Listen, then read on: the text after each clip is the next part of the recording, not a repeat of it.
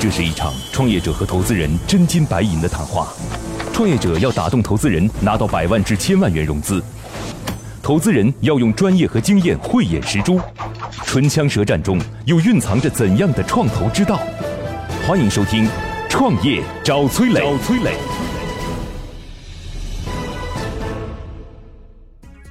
太陈旧、太陈旧的一个创业方向。最不好听的就是好像别人吃肉，你喝点汤。我希望能够被你啪啪啪啪打脸。本期我们主要探讨了以下几个问题：如何切入教育、医疗等相对封闭的行业市场？一个优秀的创业者需要具备哪些特质？行业内的头部企业转型有何难点？欢迎收听今天的创业找崔磊。嗨，大家好，欢迎来到梦想加速度创业找崔磊，我是崔磊。我们有请出今天的投资人和创业者。今天投资人是来自于富普资本的合伙人胡浩。Hello，你好。Hello，崔老师。今日投资人胡浩，浙江大学双学士学位，富普资本合伙人，专注于互联网金融、大健康领域。我们有请出今天的创业者，来自于盛意医疗的孙海淼。Hello，你好，孙总。嗯，孙老，崔老师好。呃，客气客气。今日创业者孙海淼。盛意医疗总经理，拥有丰富的医疗、大健康、互联网产业行业经验。我简单介绍一下孙总在做的事儿吧啊。然后要介绍孙总做的事儿之前呢，我们先要知道几个概念啊，因为大家不一定会知道这个概念。就是在医院当中呢，它会有各种各样的信息系统，比如说 HIS 这个信息系统呢，就是我们把它称之为医院信息系统。对，我们在医院当中，你去挂号，然后呢，医生帮你去做一个处方，过去我们写在纸上，现在直接在电脑当中输入之后，然后其他的各个部门就可以看到这个信息了。对的，没错。我们可以把它称之为 HIS 啊，这个医院信息系统。其实医院信息系统可以囊括的很大很大啊。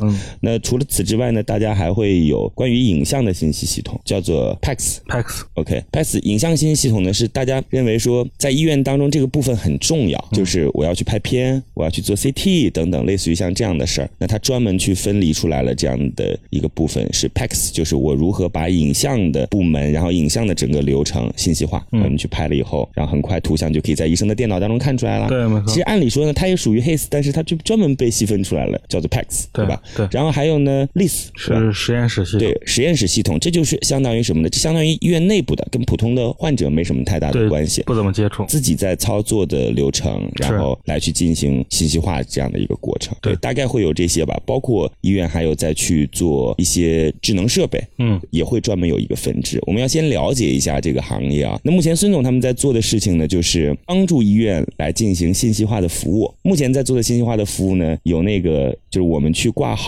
付费、充值的。一体机，大家应该去医院看病能够看得到。就我们到了医院之后，你不用再去人工了。嗯，会用的。有一个挂号，然后可以跟你的医保等等来进行连接，都可以连接。让你选择，哎，我要挂那个，还可以专家号啊等等。是是。OK，这事儿他们做，已经做了几家医院了啊。另外呢，还去帮助体检科来去做一套信息系统。所以这个医院当中呢，各位要知道，就是它很奇怪。以前医院当中有一个科室叫做信息科，也没啥事儿每天。后来互联网来了，尤其是移动互联网来的时候，哇，这个信息科就变成全院最最重要的一个部门之一。了，然后所有的这种供应商都要找到信息科主任，就说：“哎，你看我们这个系统能不能帮你这个科室改造一下，那个科室改造一下？对，每个科室都可以来进行信息化的改造。所以他们帮助体检的这个环节来去做一套系统。OK，那另外呢，他们还去帮助医院来去做门诊的 HIS，就是我从门诊当中切入进来。说实话，其实还挺难的，还挺难的。我基本上的描述应该没什么太多问题了吧，孙总？没问题。OK，好，那这家公司呢，现在大概合同量能够超过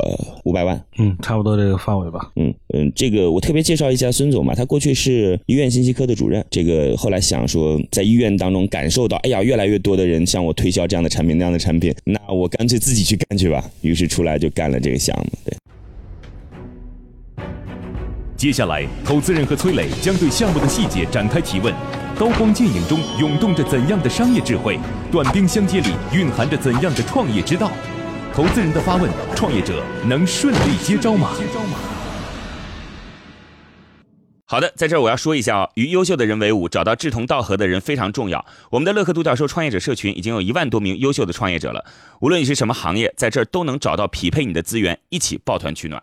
而且每天都有经验丰富的创业者在这儿分享营销管理的经验和知识。不少伙伴通过社群找到了配合默契的合伙人，甚至找到了自己项目的天使投资人。感兴趣的小伙伴可以在网上搜索“乐客独角兽”，加入我们。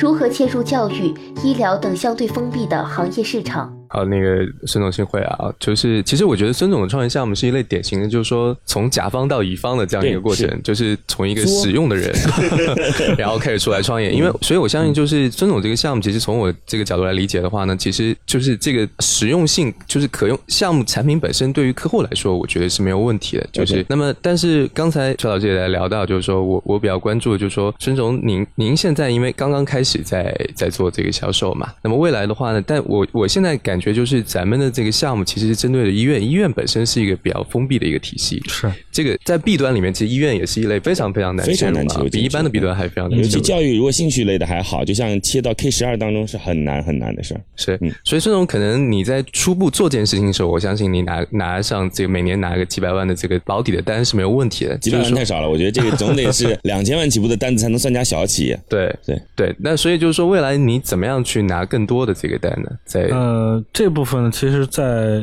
也就是一直也是困扰我很长时间。为什么是才今天才上一年才出来创业呢？的原因主要是因为我找到了相对比较合适的合伙人。嗯，那么这合伙人呢，他的销售能力很强。那同时呢，他的人脉关系呢，在山东、安徽，呃，就是华东地区这一部分的的客户群是之前已经建立好了。就举个简单，山东六十四家的医院的关系都可以做得到。这个主要原因是在于他之前就在这个行业，就是说医院里要用的这个产品，他已经做了很长时间，也是接近十几年的这个产品的这个铺铺垫。所以你的答案就是因为你的合伙人销售能力比较强，手中有资源。对，嗯，所以这个行业当中啊，前两年有一批上市公司，我觉得现在再想去上市都很难。对，怎么跟这些已经有的这些大的企业去竞争？就是我我的意思是分两两层啊，就第一层就是刚才胡浩总说的，已经有很大的企业了；第二层是这个领域目前在其他的一起排队的 IPO 伙伴们相比，这种企业弱爆了。对，所以今天再切入，为什么会能够是你？然后你的你 OK，你资源很好，拿下，因为他们过去产品不好，但是你的资源也是有限的。比如说安徽，你拿下，也就是安徽拿下了。嗯，最终其实我们还是想通过市场。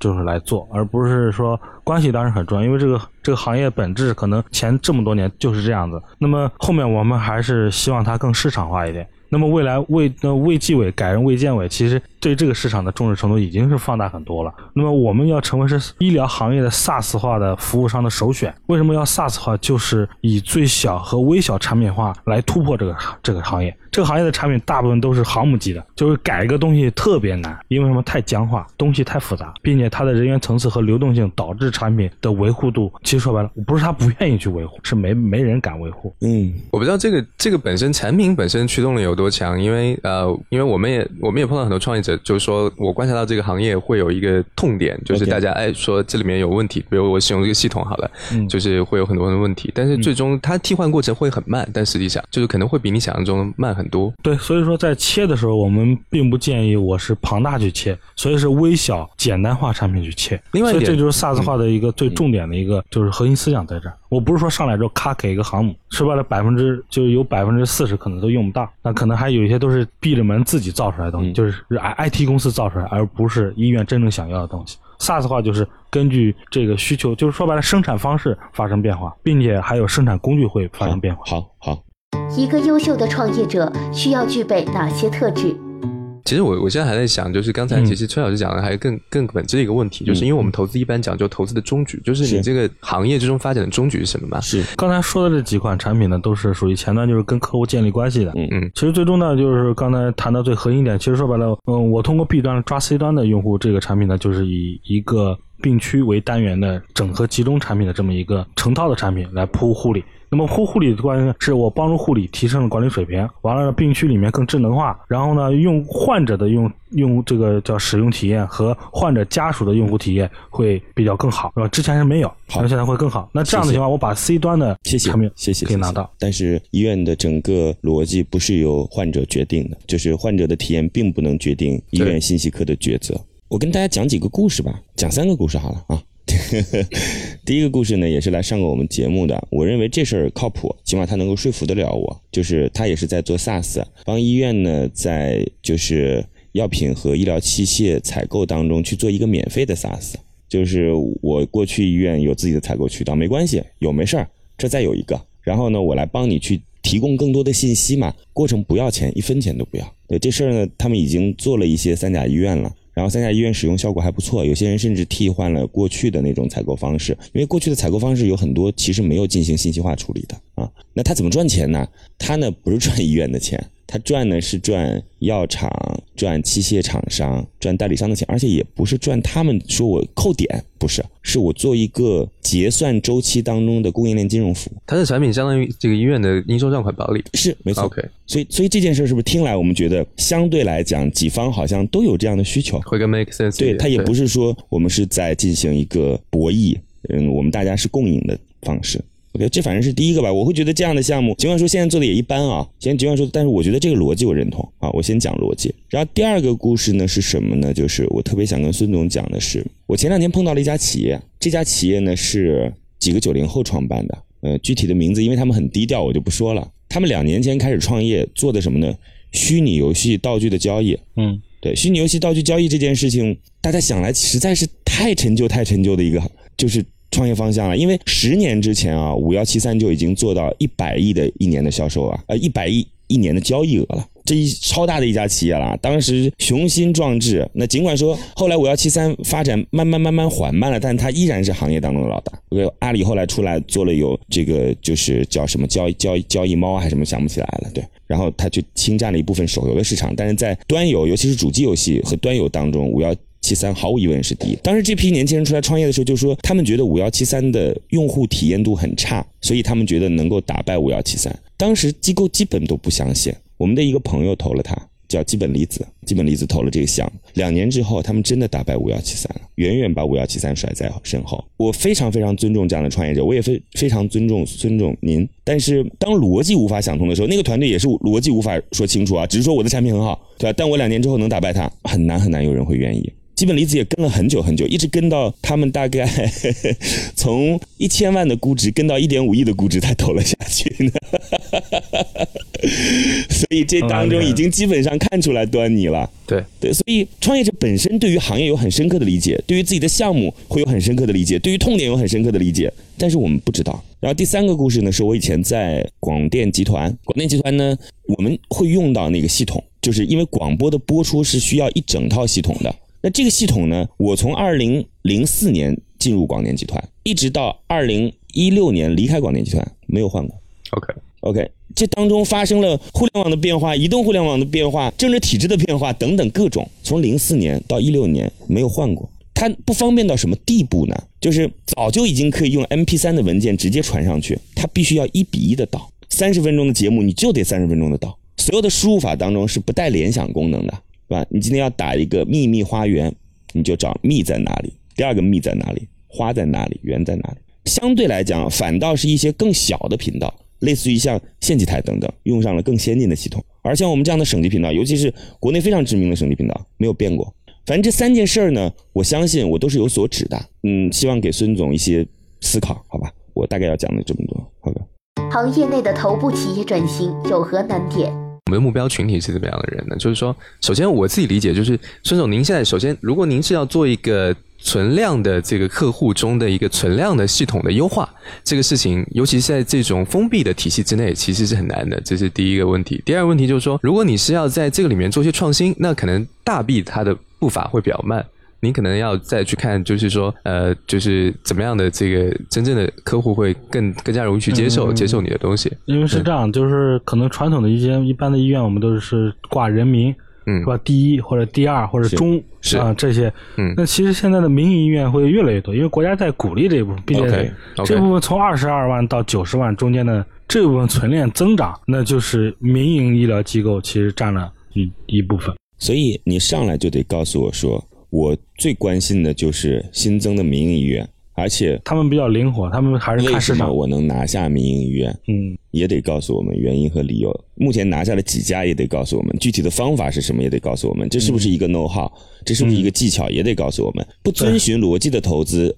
能获取成功，我相信啊，有很多有很多都是不遵循逻辑，我就是看着你好。后来他还是有逻辑，因为在那个大时代背景下，就这个行业是一定是未来的主旋律，对吧？那是个大逻辑。民营医院的话，其实大部分都是以集团化的形式存在。那么我们一般情况会租主攻集团化医院，当然有些关系可能是从下面的卫星医院，然后先接触完之后，可能到它的总部来突破整个的这个，但是他们还是看市场产品的。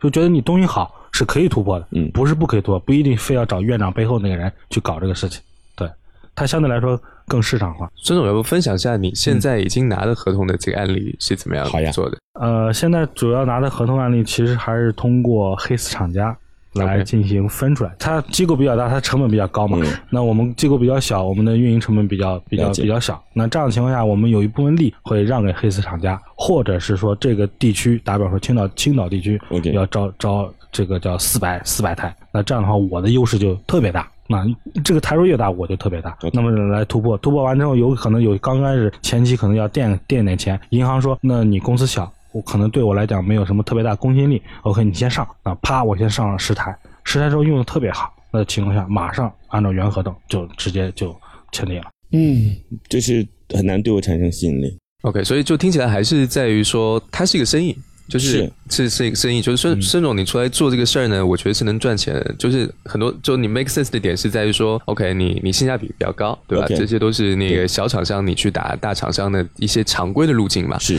但这些常规路径其实并不能说服投资者说，哎，你这个事情能做能做多大？因为这个听起来就好像是说你去切了一些，说说句不好听的，就好像别人别人吃肉，你喝你喝点汤。对对。我我到目前为止我我的感受啊，是，我问一下啊，嗯就是孙总，其实我跟你也不是第一次接触了，对吧？嗯，你也是乐客独角兽的会员，嗯。然后我其实有两两件事儿挺佩服你的，有两点挺佩服你。第一件事是毅然决然的说不干了，对吧？以前毕竟是个大医院的信息科主任，嗯，对，有有将近四五家医院，是，然后不干了，出来。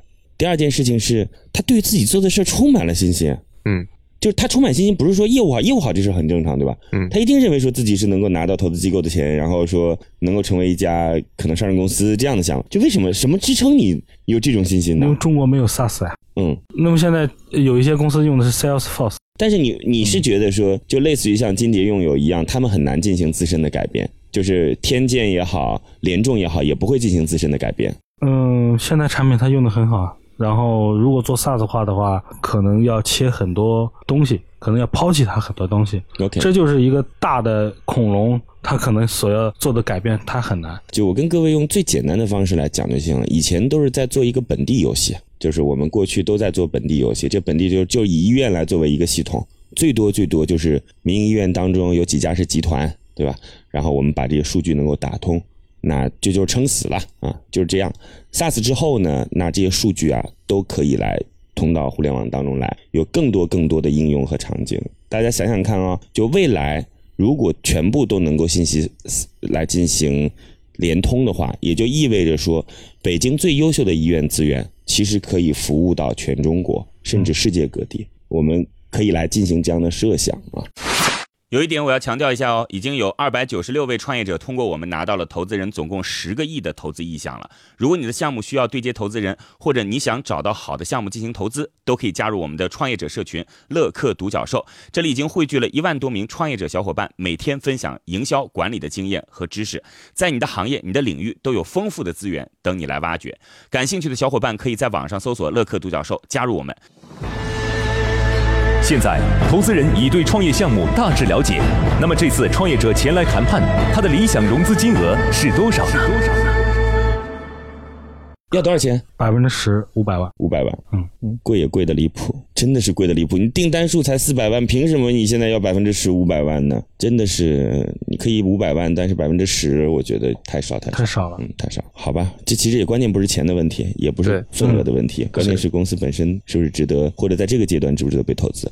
我就给你点建议啊，嗯，如果你对产品极度有信心，不要再找投资机构了，嗯，因为投资机构在本质上来讲，并不是行业的专家，是要去找整个产业当中的公司，甚至嗯产业当中的个人，有很多极端好的产品，全是被个人投的，就类似于上市公司的现在有几个人，现在有两三个护理部主任 OK 是要拿钱出来，了解。但是呢，他只投我公司里面护理产品的这一个项目我。跟你讲，你最好去接触一些类似于刚才说的那几家上市公司当中的高管，或者是董事，嗯或者是董事长，嗯，董事长，你要知道，董事长的行为跟公司行为不一定是一个行为啊。对他一般董事有人会自己投嗯，自己投，那那未来收不收那是他自己的事儿了，嗯，嗯，很有可能。好吧，您先暂时离开一下，好，OK，谢谢。谢谢。啊，谢谢孙总。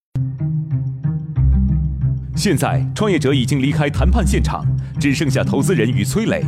卸下所有的含蓄，他们会对创业者给出怎样的评价呢？创业者暂时离开，今天投资人是来自于富普资本的合伙人胡浩，郝总，这样的项目你投过吗？就类似于像医院的做 HIS 的。做医院做 HIS 没有没有投过，对，没机会，找不到原因。对，就是一般我们会去看这个赛道，就是它现有的格局和和新的有可能的机会点在哪。你现在还是投药和投器械的居多是吗？嗯，在医疗方面，我们我过去投过，主要是投药为主啊，投过两个疫苗的项目。OK，对，嗯，最近看器械比较多。了解，是。所以你你会觉得它有机会吗？说实话，咱们不讲这个，因为不在嘛。对，因为是这样，就是投资的我我我不会去说这个项目板板能成或不能成嘛，因为我们永远投这概率。其实我们算的是个赔率，就跟你打德普一样。是，所以我觉得在这个阶段来讲的话，其实我不会去投这样的项目，因为就是它的赔率比较高。它在这个阶段看起来赔率是比较比较的高的。OK，呃，对，是我很难想象这条路。走起来到底会怎样？就他他所寄希望的是在于说，卫计委会对于医院信息化这件事情有所倡导，然后民营医院会成为主流，这都是他想的大方向嘛，对吧？但是在这个大方向当中，我认为吃肉的也不一定是小企业。对，是的，就是其实它这个逻辑链有几个，其实它有几个点都要证明。就第一个点是说，整个市场格局会变化，是，就是从客户端它的采购行为会发生变化，是。那这是第一个点。第二个点就是说，发生变化之后，它还有赚钱的空间。就是我们包括我们刚刚聊到，就是如果它是用免费的形式在推的话，因为在中国做企业服务，其实大家都知道，过去几年都是挺累的，挺累的一点就是我没有找到很合适的商业模式。没错。那么，就所以我刚才讲说，供应链金融能够 服务得到，哎，这个听起来就至少它它已经找到新的点出来了，有模。式了，嗯，对，OK，所以这个也是我觉得对于孙总来说，他也需要花更多的时间去证明，就是这里这么多不确定的点中，至少有哪些他能够花一段时间，通过业绩，通过这个事实和数据来证明。嗯，好，那行吧，那我们请他重新回来吧，然后你最后给他一个结果，好好吗？好，好，我们有请创业者重新回来。乐客独角兽创业找崔磊，It's show time。好，创业者重新回来。今天投资人来自于富普资本的合伙人胡浩。今天的创业者来自于圣医医疗，希望未来能够做在医疗领域的 SaaS 最好的提供商。孙海淼，孙总，马上就要给出你答案喽。我还是那句话，我希望能够被你啪啪啪啪打脸。我是很真诚的，我把钱拿出来，或者说其他机构把钱拿出来，一定是遵循某一个逻辑的。刚才我们其实谈到了德州扑克，为什么投资人特别喜欢打德州扑克呢？因为没有一个就是我们可以确定的结果，没错，但是只有一个相对的概率。对，但是我非常希望未来你做的很好，然后说你看当时这么个独角兽放在你面前，你没有珍惜，我觉得这是这是我对这个世界最好的祝福。我碰到的都是未来的独角兽，哪怕我没参与也没关系，好吗？我们有请出今天的投资人胡浩，给出创业项目一个最终的结果。悬念即将揭晓，投资人是否会对创业者 say yes？让我们拭目以待。好，今天最终的结果是待定。来，是不是我把该说的都说了，郝总？没有，我觉得对。刚才因为聊到德普，我觉得其实啊，像德普跟投资还是有一点不同，是什么呢？我很同意刚刚川老师说的，其实我也很希望被创业者打脸，因为德普还相对是个零和游戏，你赚了我的钱，但实际上做投资的话呢，我们永远是希望，不管我投没投这个项目，希望它能走走得更好。因为其实从我做投资的初心来说，也是，其实创业投资它最大的价值就是在于说，我在整个市场，我我通过资源的，因为我们匹配钱嘛，嗯，我们管理钱，我们希望把钱给到最优秀的创业者。但同时，最终的话呢，也是希望这些所有的创业项目能够给社会提供价值。OK 啊，OK，所以我觉得它其实是一种价值的传导，价值的这个传导和配置啊。所以不管我配置的有没有效，我希望最终社会价值总量是在增加的啊。所以祝福孙总，谢谢。反正对创业者来讲，我们讲这些都是扯淡，不给我钱，不给我钱就是扯淡。今天已经很高兴了。好嘞，那我们多聊聊好吗？好好好，那就梦想加速度，创业找崔磊，再见。今天的节目就到这里，非常遗憾。创业者的项目被待定。最后给大家留一个小问题：对于医疗行业的封闭环境和内部的利益纽带，你有什么好的点子可以改变它吗？欢迎在评论区给我们留言哦！幸运听众将有机会免费加入乐客独角兽的创业者大家庭。感谢启迪之星、杭州无一 link 对本节目的大力支持。每个清晨。